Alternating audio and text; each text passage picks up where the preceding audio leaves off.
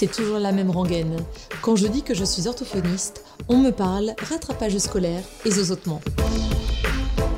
Avec OrthoPower, je vous propose de rencontrer des orthophonistes du quotidien, inspirés et inspirants, qui rendent notre métier si passionnant et tellement varié. Je suis Lucie Cambré, orthophoniste et cofondatrice de SoSpeech, des orthos qui se forment autrement.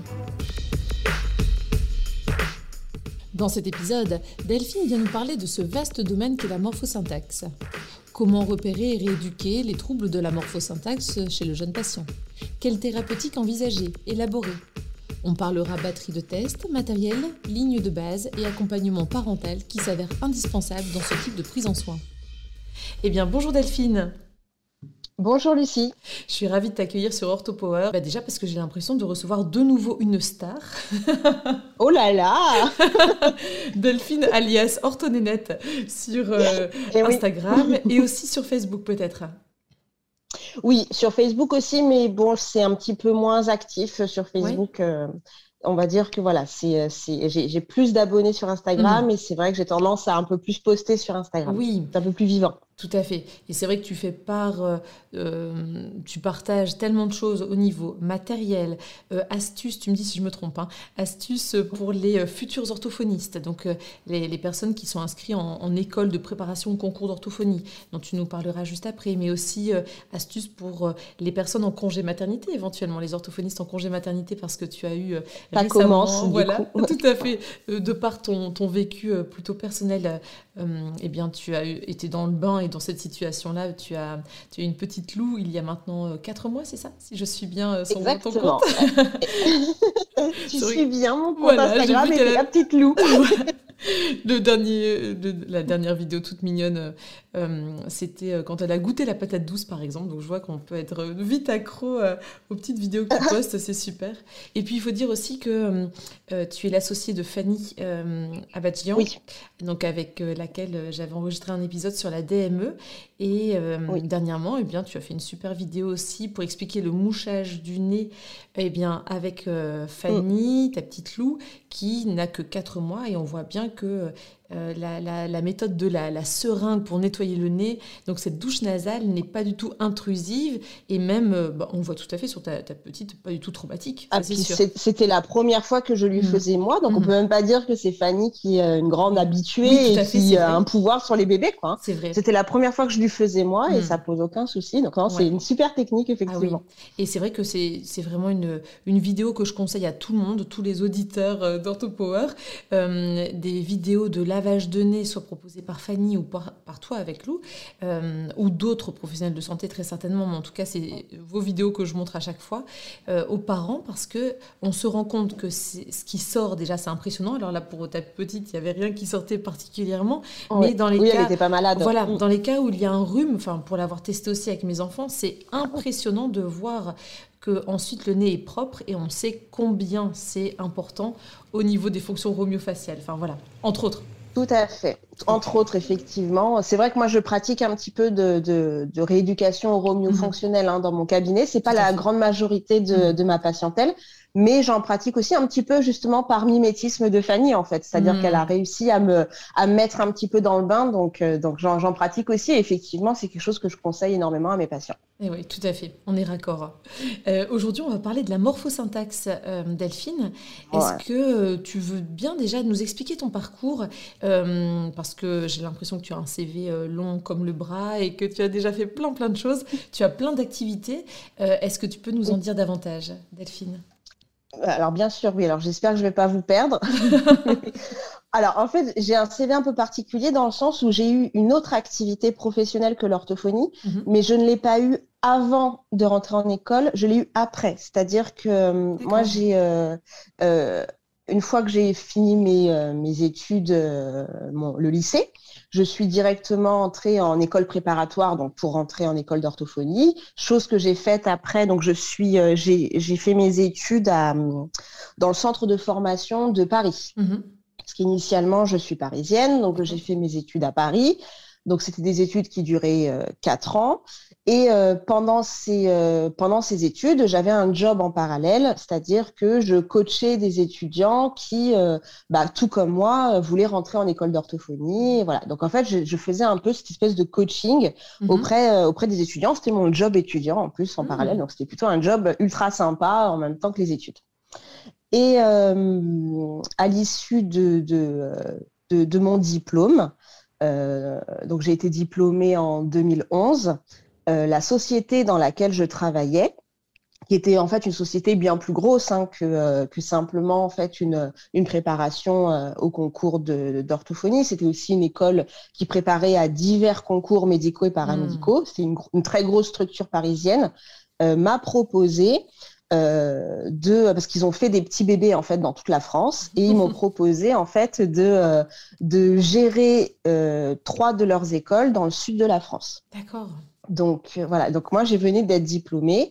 Euh, et c'est vrai que j'ai fait ce choix un petit peu fou, j'ai envie de dire, de mhm. de pas exercer tout de suite en tant qu'orthophoniste. Alors pas du tout parce que l'orthophonie euh, me plaisait plus ou quoi que ce soit, mhm. mais c'est juste ce côté, bah tiens, j'ai une opportunité professionnelle, je l'aurai pas plus tard parce que là je, suis dans cette société. Si je m'installe en tant qu'orthophoniste, bah après je vais un petit peu rentrer dans cette, cette vie d'ortho, cette carrière d'orthophoniste, et du coup, euh, et du coup, je pourrais pas aller, euh, je n'aurais certainement pas cette opportunité, c'est ça que je voulais dire. Mhm. Et donc, du coup, j'ai accepté. Et puis, c'était l'occasion aussi de déménager, et moi, eh j'avais envie un petit peu de voir autre chose. Donc, euh, donc, du coup, je suis partie vivre à Marseille et je me suis occupée de trois écoles qui préparaient à des concours médicaux. Euh, donc, il y, avait une école à Marseille, une à Nice et une à Montpellier. Donc, euh, donc voilà, donc j'avais un travail un petit peu de, euh, alors c'était une responsable de site en fait. Donc j'ai fait un boulot de, alors il y avait, il fallait gérer euh, de l'administratif, euh, gérer du client, gérer des, des du personnel, des élèves. donc on va dire que même si je faisais pas de l'orthophonie, j'ai pu gagner en en efficacité, en, oui, en on va dire certainement. Exactement, parce que du coup, tu dois parler, tu, tu parles beaucoup, tu parles à des hmm. parents qui sont inquiets pour les études de leurs enfants, tu parles à des élèves, tu parles à des profs que tu dois hmm. rassurer aussi. J'ai dû gérer des plannings à n'en plus finir, tout ça. Et tout ça, on va dire que ça m'a vraiment permis de, euh, bah, de savoir gérer un cabinet, du coup, après. On va dire, voilà, c'est ça que j'ai gagné. Je m'y connaissais totalement que tu avais, fait avais eu cette activité-là juste après ton diplôme. En fait, c'est génial. Quelle chouette expérience. Ouais, du, alors au début, je m'étais dit bah peut-être que je pourrais faire un mi-temps, puis en fait c'était n'était hmm. pas du tout possible parce que c'était vraiment un travail euh, qui m'a pris. C'est je bossais limite jour et nuit, hein. donc c'était un gros boulot. Je m'étais accordé deux ans pour le faire. Et euh, parce qu'après, je me suis dit quand même, il faut pas que je laisse trop traîner non hmm. plus, parce que bah il y a toujours le.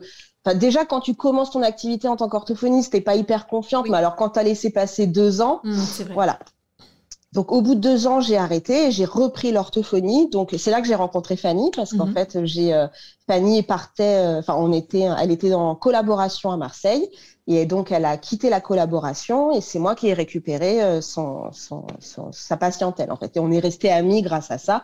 Et par la suite, on s'est installé ensemble dans un cabinet. Mais du coup, c'est comme ça que je l'ai rencontré. Et puis, euh, Fanny m'a aidée parce que on a, on va dire qu'elle m'a soutenue dans la prise en charge de ses patients. Et puis, c'est comme le vélo, au final, et bah, mine de rien, ça, revient. Bah oui, ça revient tout seul. ça revient. Et puis, euh, je pense que ce qui m'a aidé, c'est que je me suis pas mal formée au début. Ça m'a donné envie de me reformer. Mm. Et c'est comme ça que j'ai créé aussi mon blog, mon premier blog en fait. Mm-hmm. Parce que je me suis dit, euh, si je, fais un blog, je vais m'efforcer de, euh, de potasser, euh, de lire des choses, euh, de d'analyser le matériel que j'ai pour l'utiliser avec mes patients, euh, pour éviter de raconter des bêtises sur mon hmm. blog. Quoi. Donc en fait, tout ça a fait que ça m'a... Et puis après, c'est revenu. Génial. Et donc actuellement, tu travailles, il me semble que tu travailles aussi à la fac. tu donnes des cours à la fac en fait. Hein? Voilà, effectivement. Alors, bon, d'une part, j'ai toujours continué à travailler euh, dans la préparation au concours d'orthophonie. Ça, j'ai jamais lâché. J'ai travaillé dans diverses écoles, mais là, je continue toujours à le faire. Je prépare les étudiants à, à l'oral du concours. Mhm.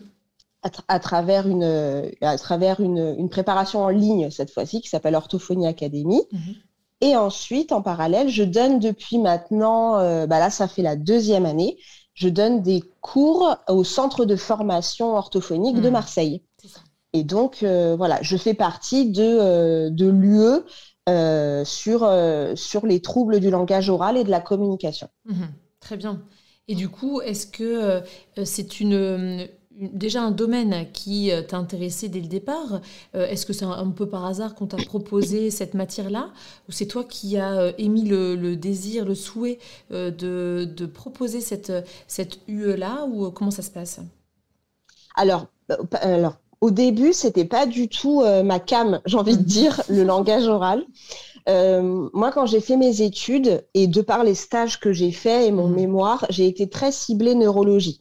C'est vraiment, j'ai eu une formation initiale qui était très portée là-dessus. J'ai eu une formation en langage oral qui était plutôt bonne, mhm. hein, vraiment. À, Paris, on a eu une bonne formation. J'ai eu des super profs qui euh, sont reconnus et qui me vois, euh, font des formations, euh, ont écrit des livres, enfin, il n'y a pas de souci là-dessus. Mais j'étais pas hyper attirée. Mhm. Parce que j'avais un petit peu un a priori euh, de moi, je veux être une orthophoniste avec les adultes, j'ai pas mhm. envie de travailler avec des enfants, je veux pas être assimilée à du soutien scolaire. Enfin voilà, j'avais mhm. un petit peu ces, ces a priori-là. Donc j'ai fait beaucoup de neurologie. J'ai eu énormément de stages en euros, euh, j'ai fait mon, mon, mémoire en euros, enfin voilà. Donc du coup, c'est vrai que quand j'ai après commencé à bosser, j'avais cette euh, plutôt cette tendance à travailler avec ce type de, de, de patients. Je me suis beaucoup formée euh, en euros aussi, principalement auprès de Geoffrey Trochesec, je me suis formée auprès de Magali Diaz, enfin voilà. J'ai vraiment auprès de Sophie Chaumel-Guillaume aussi. Enfin voilà, j'ai vraiment euh, euh, gonflé mes connaissances en euros, continué à prendre beaucoup de patients en euros, euh, voilà. Et puis il y a eu un moment où je me suis un petit peu, comment dire, essoufflée, pas essoufflée en termes professionnels, mais j'ai commencé à fatiguer psychologiquement. Ah C'est-à-dire que c'est quand même des patients qui, globalement, sont souvent déprimés. C'est-à-dire hmm. qu'ils ont quand même souvent des troubles dépressifs en, voilà, euh, concomitant à leurs troubles neurologiques. Et c'est vrai que bah, au bout d'un moment, ça m'a un peu... et je me suis dit, euh, j'aimerais bien un peu de kiff dans mon cabinet, un peu de peps. Et je me suis dit, bah voilà, est-ce que je reprendrai pas quand même quelques, euh, quelques prises en charge avec des enfants mm-hmm. Et j'ai quand même un, un, amour euh, inconditionnel pour le langage. Mhm. C'est, euh, c'est-à-dire que j'aime, tu vois, le, j'aime le myofonctionnel, j'aime, il y a, y a, plein de choses qui m'intéressent. Tu vois ce que fait Fanny avec l'alimentation, je trouve ça passionnant. Mhm. Mais moi, je reste langage et on ne mhm. pourra pas me l'enlever. Et, euh, et c'est ce que j'aime en neuro. Et du coup, bah, c'est un peu ce que j'aime chez l'enfant aussi, et principalement le langage oral. Donc voilà, j'ai recommencé à apprendre apprendre des patients en, langage oral. J'ai pu faire pas mal de liens avec la neuro au mhm. final, hein, parce que ça reste des troubles neurodéveloppementaux. Hein, donc, euh, bon, il y, a, énormément de liens à faire. Et après, voilà, c'est comme ça que j'ai commencé à reprendre euh, pour égayer un petit peu aussi mes journées. Oui. Euh, donc là, on va dire que j'ai majoritairement encore de la neurologie, mais j'ai quand même j'ai quand même un bon tiers de patients, de petits patients en langage oral. D'accord. Euh, comme euh, je sais qu'on est écouté par euh, pas mal d'auditeurs qui ne sont pas orthophonistes, je reçois des, messages de parents qui se retrouvent dans certains épisodes, qui ont à cœur de découvrir ben, ce qu'on peut proposer en orthophonie, mais aussi le, le, développement en fait de leur enfant. Qu'est-ce que tu dirais à des parents qui voudraient savoir si le développement du langage de leur enfant est normal? Alors, c'est vrai que j'évite quand même de donner, tu, tu te doutes hmm. bien, hein, des âges qui peuvent être un petit peu compliqués. Tiens, d'ailleurs, j'ai été interviewée il n'y a pas longtemps pour, le magazine Parents, euh, qui va sortir euh, là. Euh, le magazine va sortir en décembre, c'est le, le, numéro de janvier. Oui. Et, c'est sur ce thème-là, c'est sur ah, le développement du langage chez l'enfant, ah, bah, âge par âge, mhm. en expression et compréhension, on pourra donner la référence. Tout à fait. mais justement, où j'ai pu donner quelques quelques étapes, mhm. euh, quelques étapes comme euh, typiquement on s'attend à ce que l'enfant commence à babiller à partir de six mois, mhm. que si on n'a aucun babillage, aucune production sonore à un an, on peut être même de s'inquiéter. On peut rappeler euh, peut-être ce qu'est le babillage pour les personnes qui ne sont pas orthophonistes. C'est le fait de. Euh, c'est le fait voilà, de, de, produire des mmh. syllabes mmh. et de manière répétée, comme papa, papa, papa, mama, mama, mama. Et donc, on a le premier babillage qui arrive chez l'enfant en moyenne vers six mois. Et donc, c'est vrai que quand vers un an, on n'a pas ces productions sonores, on peut déjà commencer à s'inquiéter, ce qui veut donc dire qu'à un an, on peut déjà avoir des signes d'alerte mmh, euh, d'éventuelles euh, difficultés langagières à venir. Mmh. Tout à fait. Et puis les premières phrases, moi j'ai toujours tendance à dire, euh, c'est la juxtaposition de deux mots, ça peut être papa, pati, euh, et on s'attend à avoir déjà des juxtapositions ou des combinaisons de deux mots. Euh, en tout cas, à deux ans, c'est sûr, on devrait avoir... Ouais, voilà, vers 18, 24 hmm. mois, on peut déjà commencer à avoir quelque chose, effectivement, complètement. Très bien. Mm, mm. Est-ce que tu as des matériels euh, à conseiller peut-être aux orthophonistes ou aux parents euh, mm. Est-ce que euh, quand on veut stimuler le langage de l'enfant, il y a des, des, matériels que nous, on utilise en, orthophonie, mais justement pour, imaginons des orthophonistes, je dis toujours bébé ortho, toutes jeunes diplômées ou en, des, des, étudiants qui, qui se demandent comment s'équiper, qu'acheter en priorité justement, je trouve que, tu vois, la morphosyntaxe, mhm. c'est quelque chose qui est hyper, enfin, c'est vraiment la base mhm. euh, au niveau langagier. C'est un domaine de base du langage. Euh, quasiment tous nos patients euh, qui ont un trouble développemental du langage ont des mhm. difficultés euh, en morphosyntaxe, c'est quand même très récurrent. Mhm. Et pourtant, en termes de matériel, on n'a pas encore ah vraiment euh, du, matériel euh, qui soit réellement spécifique, intensif, qui nous voilà. C'est très, on n'est vraiment pas encore là-dedans. Il y a pas mal de choses à faire. Peut-être j'y réfléchirai un jour. si, tu as le temps, surtout. Hmm. Si j'ai le temps, mais tu vois, il y a de quoi faire en hmm. fait. et alors, moi, comment je travaille bah, euh, Comme beaucoup d'orthophonistes, j'ai ma boîte de Playmobil mmh. et euh, j'ai, euh, tu sais, le site langageoral.com. Mmh. qui est un super site où tu peux complètement créer tes activités. et c'est vrai que pour la morphosyntaxe, j'utilise beaucoup ça. Mmh. J'utilise beaucoup les Playmobil aussi. Euh, et puis après, j'ai quelques, euh, il y a quelques jeux qui, qui, que tu peux, voilà, comme euh, le jeu te dit, tu me dis de chez hmm. Ortho Édition. Il y a les cartes décline de chez Site Inspire qui hmm. sont vraiment pas mal.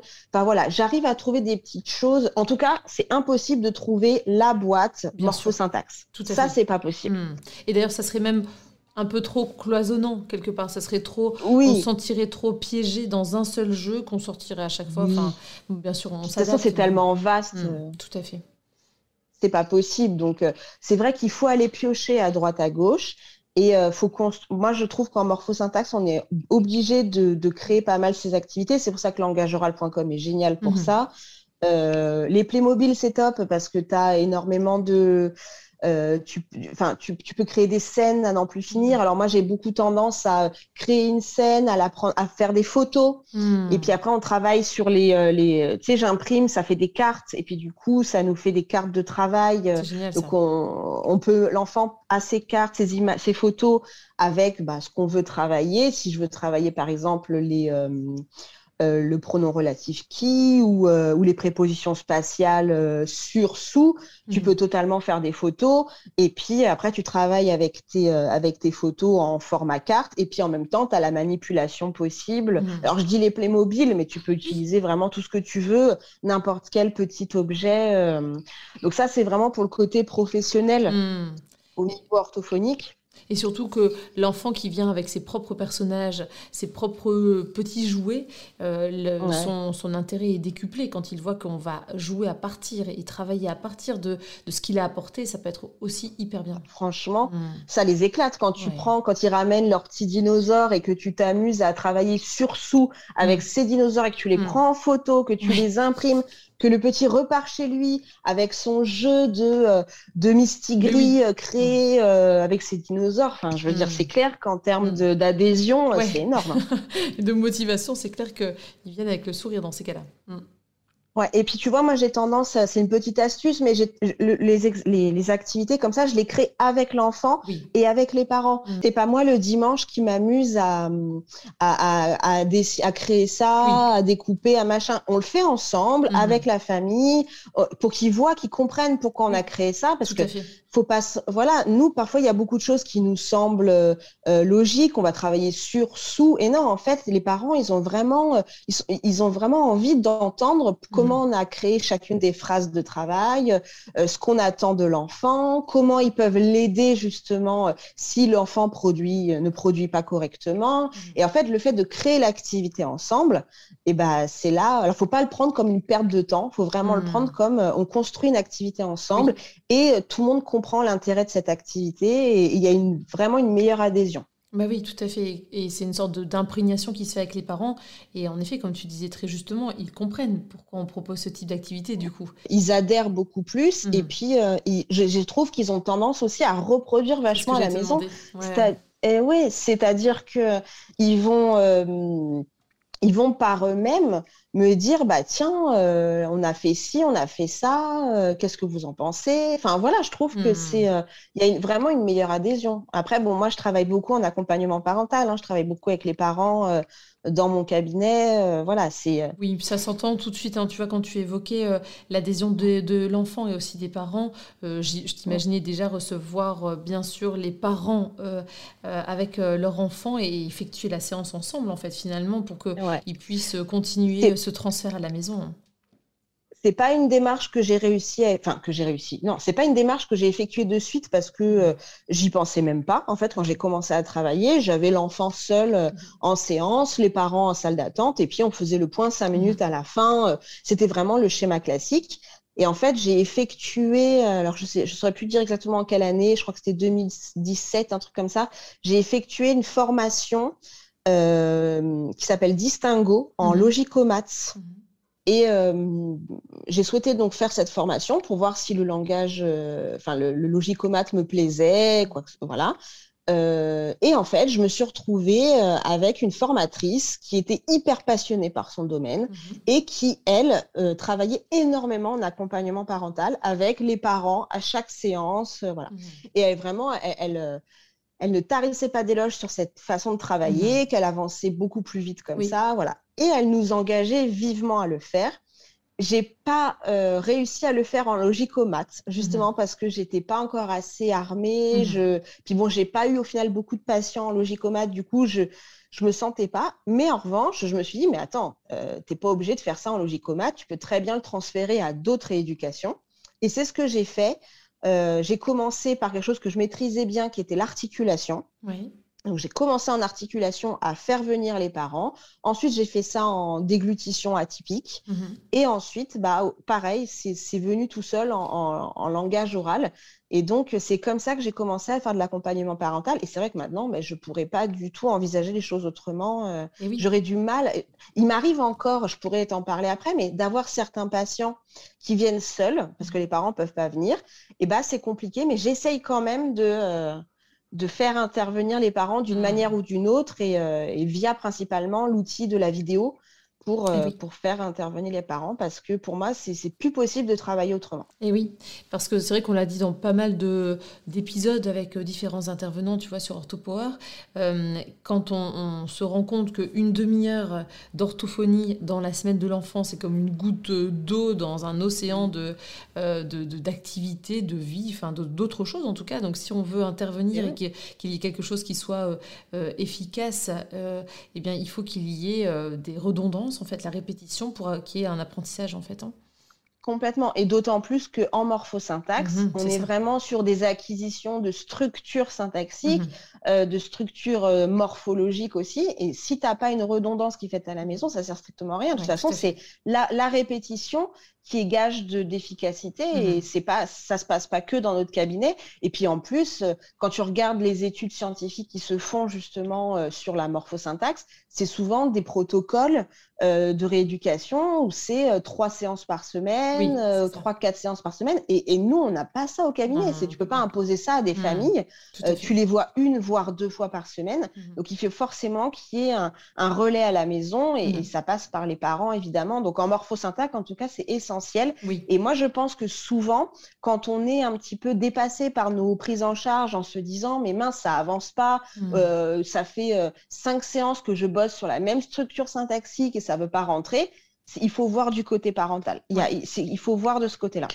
Alors du coup, est-ce que ça t'arrive euh, de les coacher aussi? Très certainement que tu leur as déjà, enfin tu leur euh, expliques ce que tu nous as dit là, euh, que la redondance était nécessaire pour intégrer des structures syntaxiques et tout ça. Est-ce que ça t'arrive que parfois il y ait des, parents qui, qui, aient du mal à mettre ça en œuvre?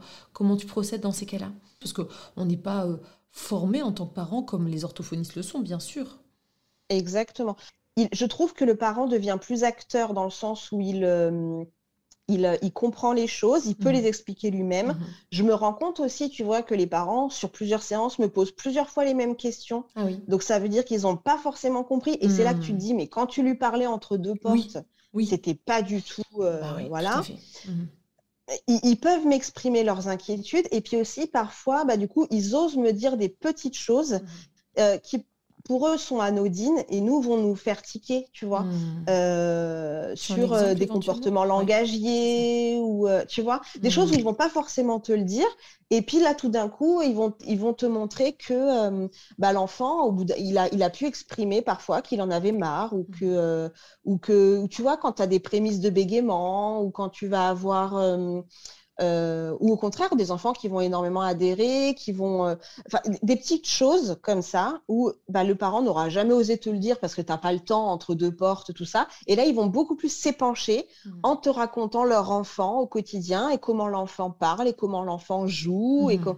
et, en fait, on apprend plein de choses. Moi, je me rends compte aussi, tu vois, que je, je conseille énormément aux parents de jouer avec leur enfant. Mmh. Euh, et, en fait, pour nous, c'est vrai qu'en tant qu'orthophoniste, on a nos techniques d'orthophoniste. Donc, quand on joue avec les enfants, c'est toujours un peu, euh, on, le joue comme des orthos. Tu vois, je vois bien moi avec ma fille, j'ai un langage d'orthophoniste. On peut pas faire autrement, c'est imprégné, tu vois, c'est dans nos gènes. donc, quand on dit aux parents qu'il faut jouer avec leur enfant, en fait, tu leur demandes quelque chose et, eux, bah, ils vont le faire parce que souvent, bah, les parents, ils veulent le mieux pour leur mmh, enfant. Et en fait, bah, ils vont te dire oui, oui, on a joué cette semaine ensemble. Donc, toi, tu, pourrais dire bah, mmh. c'est nickel, tout ça. Mmh. Et puis, voilà, parfait.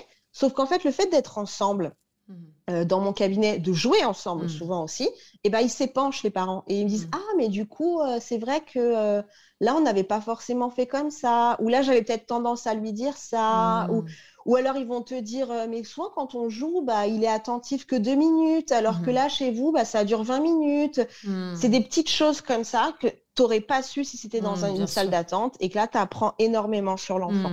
tout à fait. C'est ça qui est hyper euh, riche comme travail et ça permet déjà d'accueillir les, les, inquiétudes des parents vu les listes d'attente maintenant et les délais d'attente qu'on a.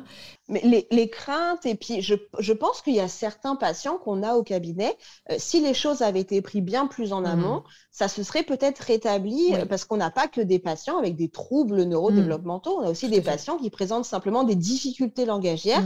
Et qui se résorbent euh, avec une bonne guidance parentale, mmh. avec, avec des choses qui peuvent être mises en place. Et puis même le patient qui va avoir un trouble neurodéveloppemental qui du coup bah, nécessitera forcément une rééducation orthophonique, peut-être que si des choses sont mises en place plus tôt, ça va limiter aussi les conséquences euh, comme euh, des, difficultés comportementales, mmh. euh, des, des, difficultés, je ne sais pas, au niveau social. Oui, parce que l'enfant qui n'arrive pas à se faire comprendre d'office va avoir tendance à, exprimer les, ses sentiments de façon un peu plus fort, enfin en tout cas de, inadapté parfois, et, ça peut interloquer, mais l'enfant qui n'a pas le langage pour pouvoir exprimer euh, ce qu'il ce qu'il ressent. C'est comme si nous, on n'avait pas la, langue dans un pays totalement étranger et qu'on pouvait rien exprimer. Ça serait très difficile. C'est ça. Et souvent, le, discours, bah, malheureusement, des médecins ou même de beaucoup, c'est de se dire, bah, à l'école, ça va se débloquer. Non, Euh, non, c'est pas vrai. C'est pas. Euh, faut, on peut pas mettre, dire ça comme une vérité générale, de dire ça va se débloquer. Et, étant, même si ça se débloque, peut-être que le petit, euh, ça fait euh, des mois et des mois que ça va pas bien. Et qu'il est en souffrance parce qu'il n'arrive pas à s'exprimer ou qu'on n'arrive pas à le comprendre. Oui. Exactement. Mm. Au niveau de, euh, des, jeux que tu conseillais pour les orthophonistes, par exemple, on l'a évoqué, mais au niveau des, jeux et jouets euh, que tu pourrais conseiller aux parents d'enfants tout petits, parce qu'on pourrait se dire, par exemple, ben, pourquoi Enfin, ça, fait partie des questions un peu récurrentes. Hein. Euh, pourquoi est-ce que c'est important de lire à, mon enfant alors qu'il n'a même pas trois mois Qu'est-ce que tu leur dis en général? Euh, alors du coup, on utilise pas mal euh, les, livres hein, en mmh. séance. Je les utilise beaucoup justement euh, pour qu'il y ait un transfert qui se fasse à la mmh. maison. Donc, euh, je, leur explique, je leur explique vraiment l'intérêt de, euh, euh, des prérequis de la communication et du langage, en fait, hein, avec, avec bah, les capacités attentionnelles, l'attention conjointe, mmh. le, la prosodie de la voix, mmh. les, le fait de pouvoir marquer certains mots, certaines structures syntaxiques en, en, élevant la voix, en parlant un mmh. peu plus fort, en ralentissant le débit, enfin, ce qu'on appelle le LAE, le langage mmh. adressé à l'enfant. Je leur explique ces techniques-là et je leur montre que euh, leur enfant, aussi petit soit-il, euh, capte toutes ces, euh, toutes ces choses, toutes ces variations et s'en imprègne et que c'est comme ça que mmh. se construit son langage en fait. Donc, et d'ailleurs, c'est ce que j'en parle beaucoup sur Instagram et je, ma fille sert de cobaye où je montre en fait qu'il euh, y a un intérêt dès le plus jeune âge à, euh, à, lire à son enfant, même si, euh, même si elle peut pas, elle, comment dire, je vais pas forcément euh, euh, lui montrer toujours le livre ou quoi que ce mmh. soit comme un enfant de, deux ans tu le ferais. Moi, c'est sûr, elle a quatre mois, c'est pas pareil, mais rien que parfois, mmh. je la mets dans son transat ou dans son lit et je lui lis l'histoire mmh. en faisant des variations prosodiques, en marquant certaines choses, en la regardant, en souriant, en, rigolant, et ben elle est captivée complètement et j'arrive à lui lire une histoire pendant dix minutes, un quart d'heure où elle me regarde sans décrocher. Et, et en fait, ça, c'est les prémices de la communication et du langage. Donc, j'engage énormément les parents à faire ça. Mhm. Je leur montre l'intérêt. Euh, je les rassure beaucoup aussi sur le fait que bah, peut-être que là, leur enfant, euh, il va réussir à tenir 30 euh, secondes assis à côté de nous en train de lire. Je leur montre que bah, même si l'enfant il part dans le cabinet, qu'il va attraper un truc dans mon armoire, un jouet, je continue à lire, mhm. je continue et que l'enfant bah, il revient avec mhm. son jouet, il revient voir le livre et puis il repart. Et moi, je continue.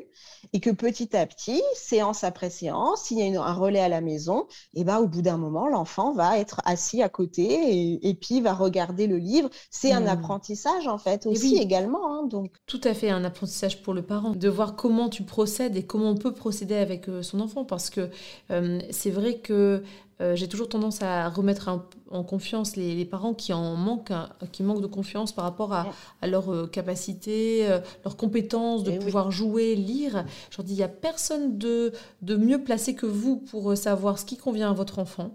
Et euh, il faut savoir aussi que, alors ça c'est du coup, je ne leur dis pas comme ça, mais il y a des parents euh, qui n'ont pas connu euh, des leurs propres parents jouant avec eux ou leur lisant des histoires et qui sont parfois complètement gênés de lire une histoire ou, ou empêchés dans, Vraiment, c'est presque un handicap. Ils disent mais j'arrive pas à, lire. Donc c'est vrai que d'avoir un modèle comme ça proposé en séance d'orthophonie, et eh ben, progressivement ça peut, comme tu disais très justement, procéder à un transfert qui se fasse. Et puis ça les débloque un petit peu. Au début, effectivement, tu as raison, il y a beaucoup de gênes qui s'installent. Mm. Euh, je leur explique que pour moi, c'est gênant aussi y a mm-hmm. de, faire devant eux, que c'est pas évident pour moi. C'est vrai que c'est une bonne idée de leur dire euh, directement, oui, c'est pas si facile. Même si euh, l'activité en elle-même, je suis habituée, mais le faire devant un public, je le suis pas du tout. Donc voilà, c'est, on, puis après, bon, de toute façon, euh, faut pas se leurrer. Le fait d'avoir les parents en séance tout le temps, tout ça, on crée un truc, il y a un lien, il y a quelque chose qui se fait, et après, on est beaucoup plus détendu, et puis, et, ça, ça, les choses viennent après plus facilement. Mais voilà, j'essaie quand même de les rassurer là-dessus. Tu as raison sur leurs compétences, et puis sur le fait que rien n'est immuable, et que c'est vrai que parfois, ils ont tendance à me dire, mais, oh, mais moi, jamais je pourrais lui lire une histoire tous les soirs, il est trop, il est trop dispersé, il n'est pas et en fait, ils se rendent compte que leur enfant change. à cet âge, ils hmm. sont tellement modelables. Enfin, je veux dire, hmm. c'est, euh, on peut mettre beaucoup de choses en place. Euh, donc voilà. Et, et, donc je leur explique, et j'essaye vraiment à chaque fois de leur montrer euh, tout ce que ça sous-tend comme, comme capacité et tout ce qu'on travaille aussi. Et parfois, ils ne se rendent pas compte, mais au travers d'un livre, par exemple, eh ben, on aura travaillé la notion de, je ne sais pas, euh, le plus gros, le plus hmm. petit, le plus. Et en fait, ils ne s'étaient pas forcément rendu compte. Ils dit, bah, vous voyez, dans ce livre, et à chaque page, il y avait euh, euh, la structure syntaxique hmm. le plus. Et ça, du coup, on va pouvoir après le retravailler. On va faire un jeu avec ça. Enfin voilà. Et là, ils se rendent compte qu'en fait, il y a vraiment du langage partout et qu'on peut faire du langage partout. Ouais, c'est vraiment super. Est-ce que pour les orthophonistes, tu as un test préféré, privilégié que tu utilises à chaque fois dès que tu veux tester la morphosyntaxe ou alors tu fais une compilation de différentes batteries de tests? Euh, non, j'utilise vraiment de base euh, Evalo 2.6. Mmh. oui, tout à fait. Et j'ai mmh. Evaleo 6.15. Donc mmh. voilà, c'est les deux batteries que j'utilise toujours.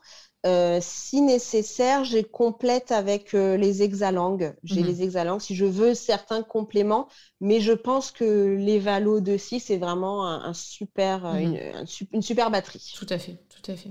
Et après, au niveau de tes séances, est-ce que tu as des lignes de base? Est-ce que tu utilises des lignes de base? Est-ce que tu, tu utilises d'autres techniques pour t'y retrouver? Parce que c'est vrai que parfois, en tant qu'orthophoniste, on peut se dire, mais il y a tellement de choses à travailler, mais je commence par quoi? Alors peut-être par le plus simple déjà, ça semble presque logique, mais comment structurer une prise en soin, euh, une rééducation quand le champ est si vaste au départ?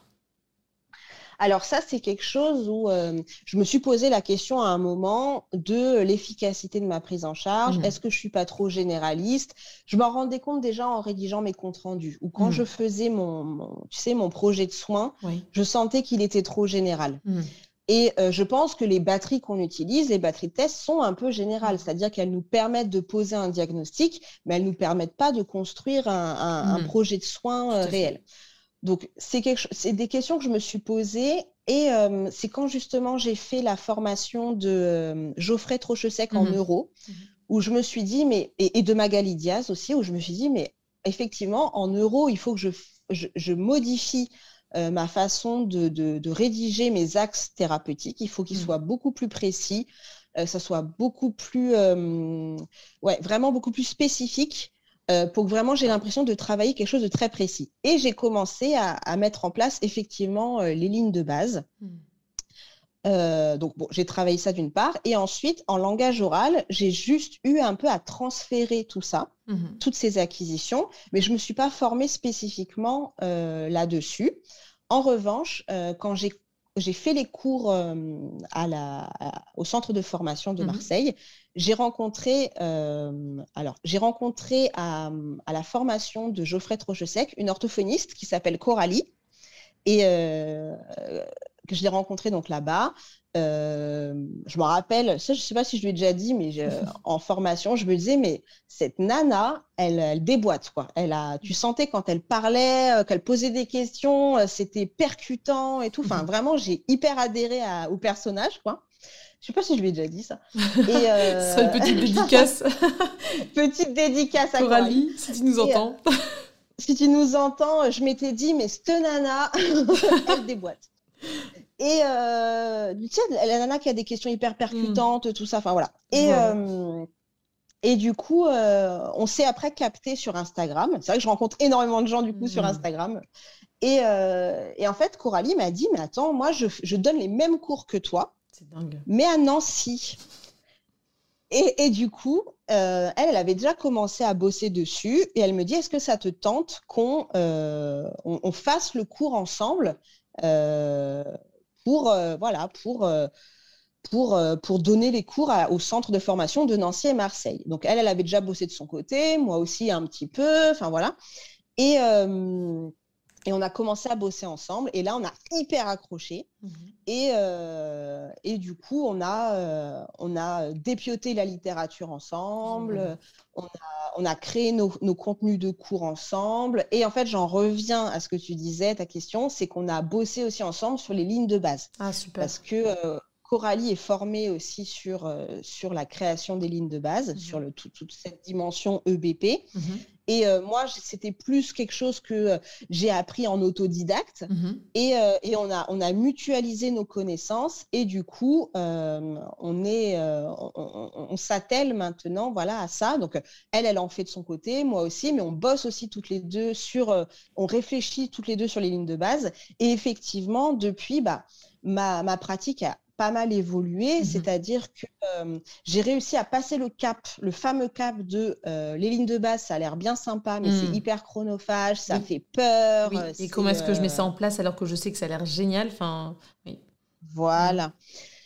Donc, j'ai passé ce cap où effectivement, ça prend quand même un petit peu de temps, mais c'est comme tout, c'est au début, et puis mmh après, ça va beaucoup plus vite faut aussi dire qu'on n'est pas dans des protocoles de recherche euh, où il faut aucun biais, compagnie. Donc, on a quand même le droit de réutiliser d'un patient sur l'autre une mm. ligne de base qu'on aurait déjà faite. Faut pas, hein, mm. quand même. Euh, on peut aussi, quand tu fais une ligne de base sur euh, la structure morphosyntaxique, tout à l'heure, je disais le plus, mm. tu peux très bien la réutiliser sur un même patient. voilà. Et, euh, on peut se permettre une petite souplesse quand même quand c'est euh, pour nous-mêmes, pour notre, nos rééducations. C'est déjà. Euh, Exactement. C'est sûr que quand tu lis la littérature, c'est des protocoles mm. très standardisés. Tu vois, c'est normal, c'est obligatoire, mais nous, on peut quand même avoir une souplesse. Quand tu crées une ligne de base pour un de tes patients, tu peux la potentialiser sur un autre et te mm. dire que c'est déjà du travail qui a été fait. Donc c'est vrai qu'au début, ça prend un petit peu de temps, mais après, ça va quand même beaucoup plus vite. Euh, ça te permet quand même de euh, te rassurer, te dire bah, mmh. en fait ma prise en charge elle fonctionne. Mmh. Euh, ça te permet de rassurer beaucoup les parents. Il y a des parents qui sont très adeptes de ça, franchement, qui, qui en fait, bah, justement, moi j'ai une patiente, celle avec qui j'ai commencé hein, les lignes de base.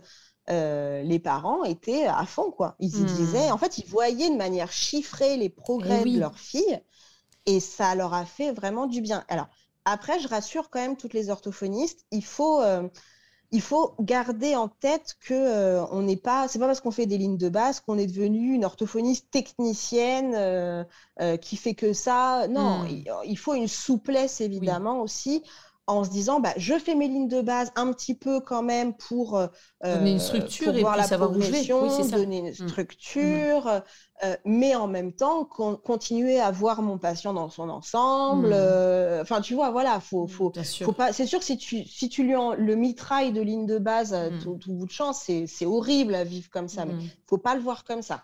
Oui, il y a vraiment une adaptabilité au patient, à sa, sa prise en soin, à, ses troubles, à ses difficultés, à sa plainte. Donc, euh, de toute façon, même si on utilise, je pense, hein, les lignes de base que je n'utilise pas parce que dans les domaines euh, finalement que je prends plus en rééducation, euh, voix et fonctionnel euh, ça se ça se ça s'appliquerait pas trop à moins que je me trompe mais je pense pas. Euh, et, et c'est vrai que du coup ça, ça, semble super bien mais je me doute que les orthos qui utilisent les lignes de base ne font pas que ça tout le temps stricto sensu sinon on tombe vite dans la, la, routine aussi et puis peut-être l'exigence d'avoir absolument un cadre très défini qui n'est pas ça. Euh, et puis en rapport avec la pratique. Le but, le but c'est quand même que ton patient il n'ait pas l'impression d'être constamment testé, parce que quand tu dois lui administrer une ligne de base, euh, que tu dois la faire passer trois fois pour avoir une moyenne de ses scores, c'est beaucoup trop. Donc forcément, ton patient, faut pas qu'il ait cette impression d'être complètement tout le temps testé. Euh, donc voilà, tu peux pas le, le, comme je disais, le mitrailler de ligne de base constamment, mmh. mais ça peut être un outil intéressant. Et en plus, franchement, en morphosyntaxe, c'est mmh. vraiment, à mon sens, le domaine où euh, c'est très utilisé. Mmh. Euh, ça vaut le coup. Et puis, euh, il faut se rassurer aussi dans le sens où, tu vois, moi, quand je, je, rédige mon compte rendu, alors tu vois, maintenant, je prends vachement moins de temps sur euh, le, le, corpus hmm. du, compte rendu, mais je prends vachement plus de temps sur la création de mon projet thérapeutique, ah du coup, parce que je mets vraiment euh, par écrit les premières lignes de base qu'on va travailler, les, mmh premières, les premiers items spécifiques. Mais je rassure les parents, c'est pas parce qu'aujourd'hui l'enfant n'a aucune de ces productions syntaxiques mmh que euh, on va toutes se les farcir euh, jusqu'à la fin de, de, je sais pas, on en aurait pour des années.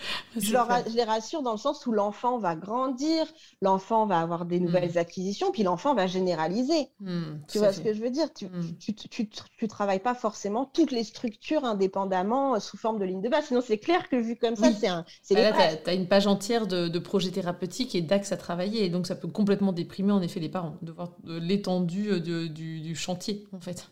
Et, d'ailleurs, justement, je ne, je n'écris jamais euh, tout, tout, tout euh, les petits axes thérapeutiques. C'est-à-dire que j'ai des axes généraux et ensuite je choisis euh, quelques axes prioritaires, je mhm. les note, mhm. quitte après, dans six mois, à refaire une, une page du compte-rendu pour mhm. rajouter de nouveaux objectifs. et en fait, on avance pas à pas. c'est sûr que si tu leur mets un placard de il faut travailler la structure le plus, le moins, sur, sous, devant, derrière, nan, c'est horrible, quoi, vu comme ça. Non, faut.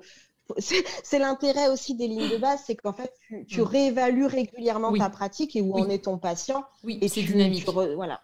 C'est dynamique parce que sinon tu pars dans un, quelque chose d'assez vaste finalement. Moi, le, sentiment que, que j'en ai eu, parce que là j'ai moins de, de, troubles spécifiques du langage oral ou euh, de, troubles de la morphosyntaxe, tu sais, chez des, enfants, finalement, je me rends compte que ma pratique, elle, est quand même assez euh, spécifique.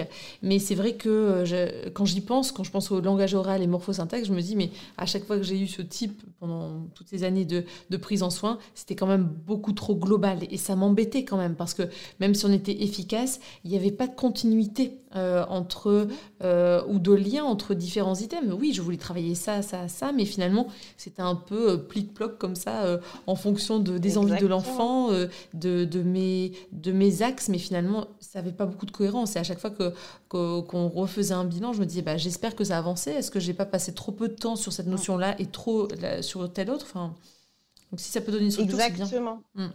Mm bah oui, parce que ça te permet quand même de cloisonner certaines choses à mmh. travailler. Le problème qu'on a dans le matériel de rééducation orthophonique, justement sur le langage oral, c'est que c'est souvent très généraliste. Oui. Et en fait, euh, euh, il y a beaucoup de jeux qu'on utilise en séance où en mmh. fait, quand tu vois, bah, ça, c'est sûr, ça, ça fait intervenir le langage oral. Mmh. en fait, j'ai juste envie de dire, ce sont des jeux de langage. Oui. Et euh, alors, ils sont bien effectivement en fin de prise en charge pour voir si le patient euh, s'en sort un peu mieux, comme ça, mais hmm. tu, tu travailles pas grand chose avec ça. Enfin, du moins, tu vois, comme tu dis, tu pliques-ploques un peu partout parce que hmm. les phrases qui sont travaillées, tu en as une, ça va être du présent, l'autre, ça va être euh, euh, sur une autre, un autre verbe, là, ça va être sur du, une phrase négative, l'autre, ça va être un. Enfin, tu vois, tu as un peu de tout par-ci par-là, bah alors qu'en soi, si tu veux travailler, par exemple, les, phrases négatives avec ton patient, il faut au moins que tu aies, euh, je ne sais pas, 7, euh, 8 phrases négatives que tu vas travailler un peu en boucle hmm. pour lui permettre d'acquérir cette structure et après la généraliser. Bien voilà, sûr. en gros. Toujours la redondance, la répétition, parce que sinon, c'est vrai qu'il n'y a rien qui peut s'installer finalement. Hmm. C'est ça. Et rien n'empêche après de prendre un jeu euh, un petit peu comme ça global mhm. euh, pour voir si, bah, tiens, à un moment donné, il y a une phrase négative, est-ce qu'il va réussir à la traiter ou pas? Et c'est là que c'est intéressant. Et oui, tout à fait. Très bien. Est-ce que tu as des anecdotes de patients, Delphine, euh, justement dans ce domaine de la morphosyntaxe, où tu t'es dit que là, euh, la rééducation avait euh, vraiment porté ses fruits, ou au contraire, tu t'es dit que ça nécessitait de recadrer peut-être? Est-ce que tu, tu as une étude de cas comme ça que tu souhaiterais nous partager?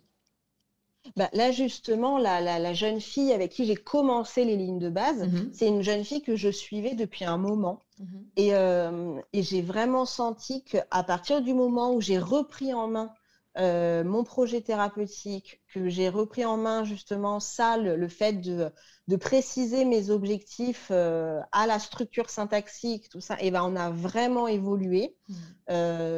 que la petite a vraiment, en plus elle a vraiment un gros trouble neurodéveloppemental, un type dysphasie, tu sais, qu'on disait avant, mmh très marqué. Et, et, on a vraiment réussi à mettre en place des nouvelles structures syntaxiques qui, elle, l'aident beaucoup, elle le verbalise beaucoup. Hein. Maintenant, elle a, elle, a, une dizaine d'années, donc elle le verbalise très bien.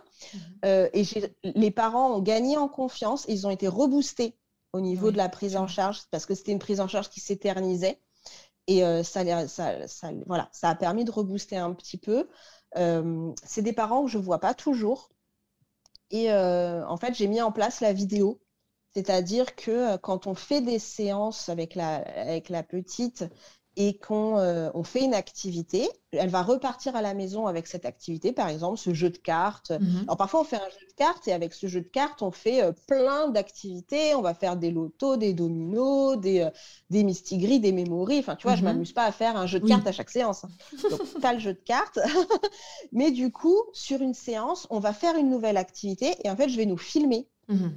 Et après, j'envoie euh, la vidéo aux familles. Alors j'utilise WhatsApp principalement mhm. parce qu'on peut envoyer des vidéos assez longues. Mhm. Euh, et, du coup, je leur envoie les vidéos où en fait on se filme en train de jouer, bon peut-être pas sur toute la séance, mais sur un bout du jeu, où en même temps j'explique à la caméra ce qu'on fait et pourquoi on le fait. Donc, alors ça fait bizarre, j'ai l'impression que les parents sont là, en fait je parle à la caméra. en même temps, la fille, elle entend, donc du coup, elle comprend aussi pourquoi on fait ce hmm. jeu-là. Bon, elle a une dizaine d'années, donc elle est hmm. complètement en capacité de comprendre. On est vraiment dans, de la, dans du métalangage pour hmm. elle, tu vois. Elle est vraiment, elle est dans la compréhension de ce qu'elle fait et tout ça.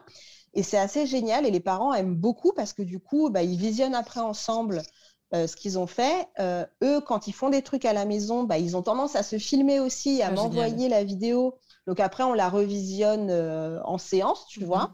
Mhm, on en discute avec la jeune fille. Enfin voilà. Et là, j'ai vraiment senti qu'il y avait du mieux et, la petite se sent vraiment mieux aussi. Enfin voilà, c'est top. Et oui, on peut se dire aussi en, prise en charge vocale, tu vois, prise en soin vocale euh, chez les enfants, que quand les parents sont inclus dans la prise en soin, euh, il y a une sorte de, de, motivation, c'est sûr, pour, euh, et de, de compliance finalement dans les exercices, parce que toute la famille est embarquée là-dedans, et donc euh, il y a moins de surprises aussi par rapport à des exercices à faire ou des, choses à reprendre à la maison qui peuvent être considérées comme euh, rébarbatifs en fait finalement. Là vraiment tout le monde est, inclus, donc c'est hyper intéressant de procéder avec WhatsApp, avec enfin WhatsApp ou n'importe quel autre média, mais en tout cas pour les vidéos, ça c'est canon, c'est de pouvoir se filmer et bah, D'autant plus que D'autant plus que souvent ils me disent mais on, se euh, on revisionne la vidéo parce qu'en fait euh, mmh. on, se rend compte que dire les choses qu'une fois c'est pas assez en fait. Euh, et, donc ils revisionnent et en mieux fonctionnel pareil je, mmh. filme toutes les, tous les exercices qu'on fait pour qu'ils puissent mmh. les revoir à la maison. Sinon, si tu veux être sûr que les exercices soient bien faits, tout à fait. c'est parfait d'avoir une vidéo. tout à fait. Et c'est vrai qu'avec les moyens actuels, il y a possibilité d'avoir très très vite accès. Je me rappelle qu'à l'époque, j'envoyais euh, la vidéo que je filmais avec mon, mon, petite caméra et j'envoyais ça sur un lien euh, vraiment par mail. Enfin voilà, t'imagines le truc? Alors que là, WhatsApp, Alors maintenant, c'est plus simple. Mais oui, tout à fait. Donc c'est à la portée de tout le monde, donc c'est génial. Ouais. Et tu vois, ce que j'aime beaucoup faire aussi avec les familles que je reçois, c'est euh, parce que du coup, quand les parents viennent, ils sont euh, très attentifs à ce qu'il y a dans mon cabinet. Mon cabinet mmh. regorge de matériel, j'en ai mais à n'en plus finir. Mmh. Et du coup, les parents me disent souvent, mais euh, vous avez beaucoup de choses pour aider mon enfant, qu'est-ce que je peux acheter pour l'aider? Oui, tout Donc, à les fait. Les parents sont un peu dans une dynamique de c'est l'outil qui hmm. va aider, alors hmm. que pas du tout. et donc, je leur montre, hmm.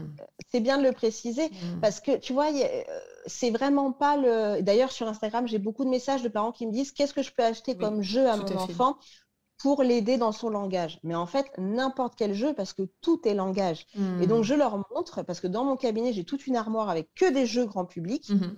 et je leur montre comment on peut, à partir d'un jeu qu'ils peuvent trouver dans une brocante, qu'ils peuvent trouver hmm. dans une grande surface, quoi que ce soit, comment on peut euh, travailler ensemble. Et c'est ce que je fais sur mes astuces actuellement. D'ailleurs, euh, pendant tout le mois de décembre, je prends un jeu grand public et je mets une astuce langage dessus ah, pour montrer que c'est pas du tout l'outil qui est euh, qui est qui, est qui, est aidant entre guillemets. Enfin, c'est pas l'outil qui va faire que l'enfant euh, va apprendre quelque chose. Alors oui, nous en tant qu'orthophonistes, on a certains outils mhm. qui peuvent nous aider, qui sont très spécifiques, mais c'est pas la majorité et on peut tout à fait prendre des choses dans le dans le commerce ou quoi que ce soit et mettre en place des choses. Et ça, je leur montre beaucoup. Et pareil, je réutilise beaucoup la vidéo pour montrer ce qu'on peut faire avec un jeu de qui est, avec un livre, avec bah, une boîte de Playmobil, euh, avec un double, avec un jeu de mistigris. Avec tout ce qu'il y a déjà à la maison, en fait, on n'est pas obligé d'acheter. Euh, c'est vrai qu'on a toujours l'impression ah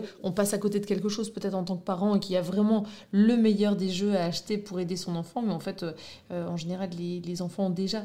bon, bien sûr que là, à Noël, si on dit à l'enfant, bah, tu as déjà tout ce qu'il faut dans ta, chambre, il y aura peut-être une grosse déception. Mais en tout cas, les parents peuvent se rassurer en se disant qu'ils ont déjà à la maison plein de choses. Hmm ils ont déjà plein de choses. Là, j'ai fait une astuce justement sur le calendrier de j'ai fait un calendrier de l'avant mmh. d'astuces. Euh, je montre comment on peut, euh, on peut euh, faire travailler les structures, le premier, le mmh. deuxième, le troisième, tu sais, les, nombres ordinaux, mmh. juste avec quatre Legos de couleurs. En assemblant quatre Legos, comment on peut faire une activité assez ludique pour pouvoir travailler là-dessus.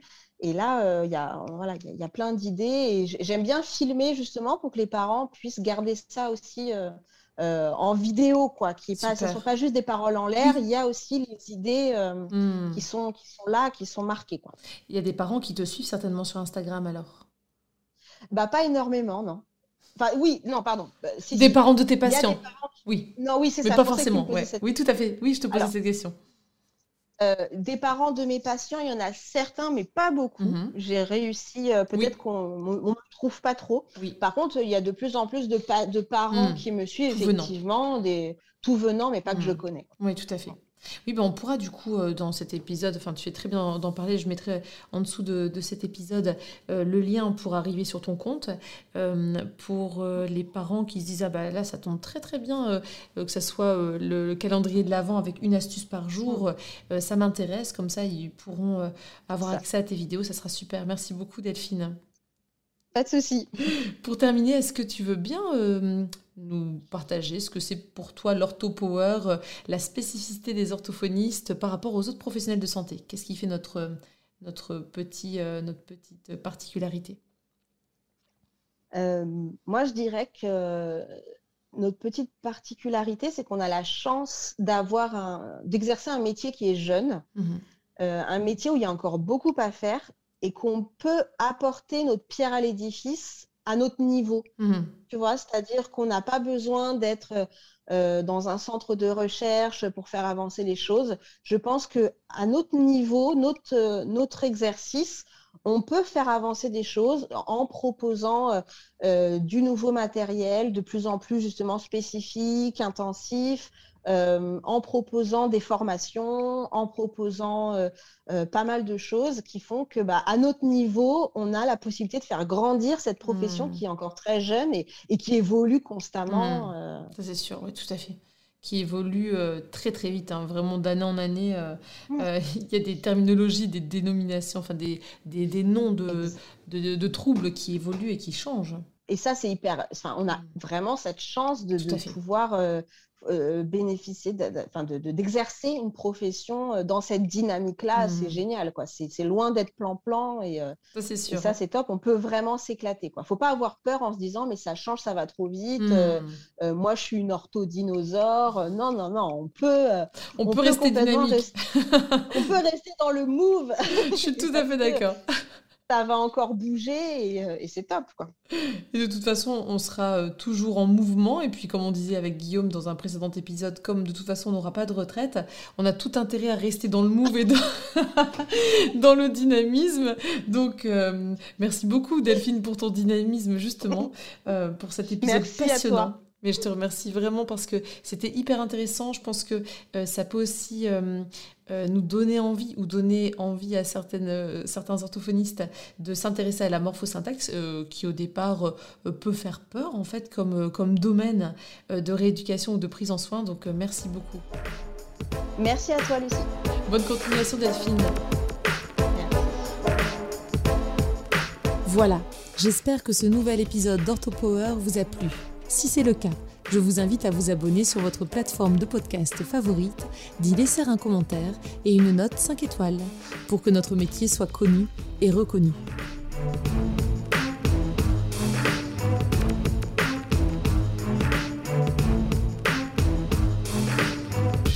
Orthopower